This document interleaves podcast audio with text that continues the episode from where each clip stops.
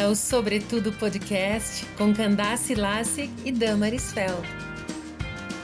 Na segunda temporada, estamos dialogando sobre assuntos do nosso dia a dia, propondo reflexões e compartilhando dicas, ferramentas e experiências. Olá, Candace, tudo bem? Oi, Damaris, tudo bem? E com você? Tudo bem. Na semana passada a gente conversou sobre os diversos grupos sociais nos quais a gente convive desde que a gente nasce e como esses grupos influenciam as nossas vidas, lembra? Aham. Uhum. Então eu fiquei pensando numa habilidade que é fundamental para a gente ter uma boa convivência. E você sabe qual é essa habilidade? A comunicação? Isso mesmo, a comunicação. A comunicação está presente em todos os nossos relacionamentos.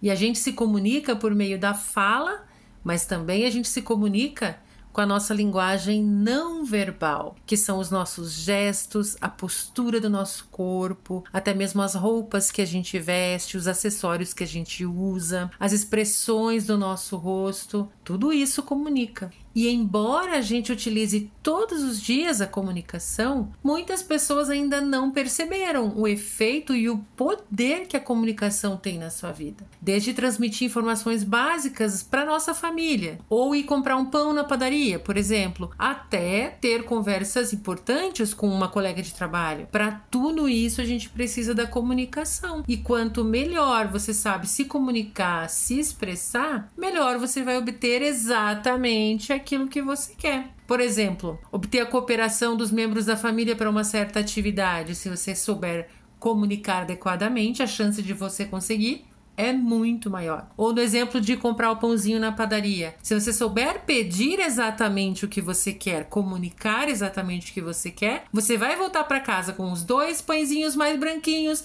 e um mais assadinho e um mais assim e um mais assado, que é como os membros da família gostam. E aí vão inúmeros exemplos, até mesmo no trabalho fechar contratos importantes, por exemplo, a gente sabendo se comunicar, essa chance aumenta.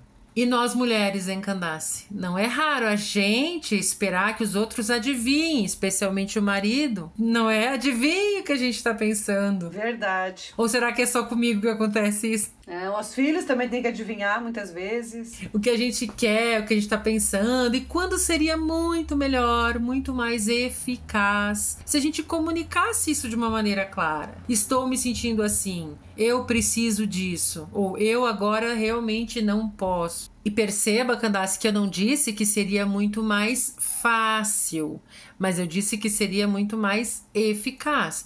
Isso porque nem sempre é fácil a gente externar aquilo que a gente quer ou aquilo que a gente precisa. Especialmente quando muitas vezes nem a gente mesmo ainda descobriu o que exatamente isso é que a gente precisa. Às vezes a gente tem dificuldade porque a gente se sente tímida, ou às vezes a gente sente vergonha, ou às vezes a gente sente até medo de comunicar aquilo que a gente quer ou que a gente precisa. E você está se dedicando justamente a isso nesse momento profissional, não é mesmo? Sim, eu percebi como o fato de estudar e desenvolver a minha habilidade de me comunicar me traz uma vida mais leve, mais feliz e me ajuda a alcançar aquilo que eu quero tanto na vida pessoal como na vida profissional. E é isso que agora eu levo para as pessoas que me seguem no Instagram e especialmente para as pessoas que participam dos meus treinamentos e da minha mentoria também. Damarisi, qualquer mulher pode aprender a se comunicar melhor? Sim, sem dúvida. É totalmente possível para qualquer mulher aprender a se comunicar melhor seja para os seus relacionamentos do dia a dia, seja porque precisa falar em público no trabalho, na igreja e não se sente segura para isso. E uma das coisas que mais transformou a minha comunicação foi quando eu alinhei a minha mentalidade. Foi quando eu entendi que a comunicação não é sobre mim, que eu acho, que eu quero e assim por diante. Mas quando eu entendi que a comunicação é sobre o outro, o que o outro precisa saber de fato? O que o outro precisa ouvir e como eu posso servir ao outro com a comunicação? Damaris, eu acho que isso vai em contra algumas piadinhas, algumas brincadeiras que as pessoas fazem por aí, né? Tipo, ah, eu falei, o que você entendeu é por sua conta, né? Ou, ah, eu falei, a sujeira tá na sua cabeça. Eu não posso dar conta do que você entendeu, só posso dar conta do que eu falo. Eu acho que melhorar a habilidade da comunicação justamente entra aí. Dar conta, sim, do que eu falo para que eu possa ser melhor compreendida ou compreendida de maneira mais eficaz por qualquer pessoa com quem eu estiver conversando e que eu tiver interesse que a pessoa me compreenda. Exatamente. É fato que a gente não pode se responsabilizar pelo que o outro vai entender porque isso é realmente da cabeça de cada um. Mas o nosso papel quando a gente está comunicando é sim procurar nos fazer o mais claras possível, tornar aquela nossa comunicação o mais eficaz possível, fazer com que seja um pouco mais fácil de o outro compreender. Por exemplo, se a gente trabalha num meio técnico e aí a gente usa essa linguagem técnica para falar com todo mundo na nossa vida. As outras pessoas que não são do nosso ambiente técnico provavelmente não vão entender aquele nosso jargão. Então a gente precisa precisa mastigar um pouco mais, deixar um pouco mais de fácil compreensão para que as pessoas possam entender. E aí, quando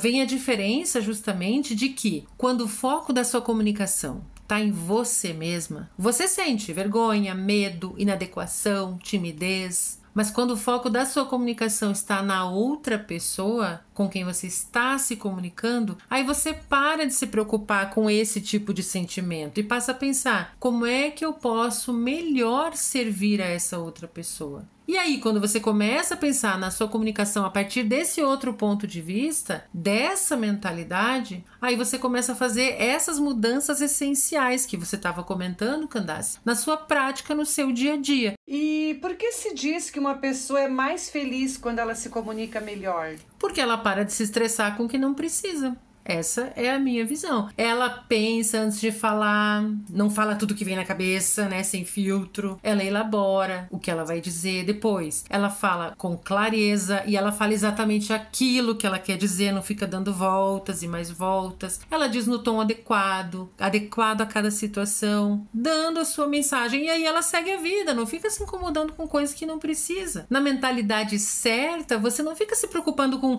ai, o que que o outro quis dizer você se comunica de maneira clara, você diz o que você quer dizer e recebe o que o outro tem a dizer. Ah, e por falar então de voz adequado, muitas pessoas pensam que saber se comunicar é ficar sorrindo sempre, ser simpático, falando palavras bonitas, mas saber se comunicar passa também por saber ter conversas sérias quando é necessário, com respeito, com consideração pela outra pessoa, mas com a firmeza de dizer o que precisa ser dito em amor. E isso é a minha visão também. É isso que eu acredito e que eu pratico. Falar a verdade em amor. Sabe, Candace, desde muito pequena eu sempre gostei de conhecer pessoas, de conversar com pessoas, mas ao longo do meu desenvolvimento eu fui percebendo que simplesmente gostar de conversar com as pessoas não é o mesmo que saber me comunicar. E pelo que você disse, Damaris, saber se comunicar é uma habilidade que pode ser treinada e toda mulher pode colocar em prática e usufruir dos seus resultados. E aproveito para convidar você, querido ouvinte, a seguir a Damaris no Instagram, no perfil Damarisfeld, para saber cada vez mais sobre como desenvolver a sua habilidade de se comunicar e ser mais feliz no seu dia a dia. Você ouviu Sobretudo Podcast, seus minutos semanais de inspiração. Vamos continuar juntas?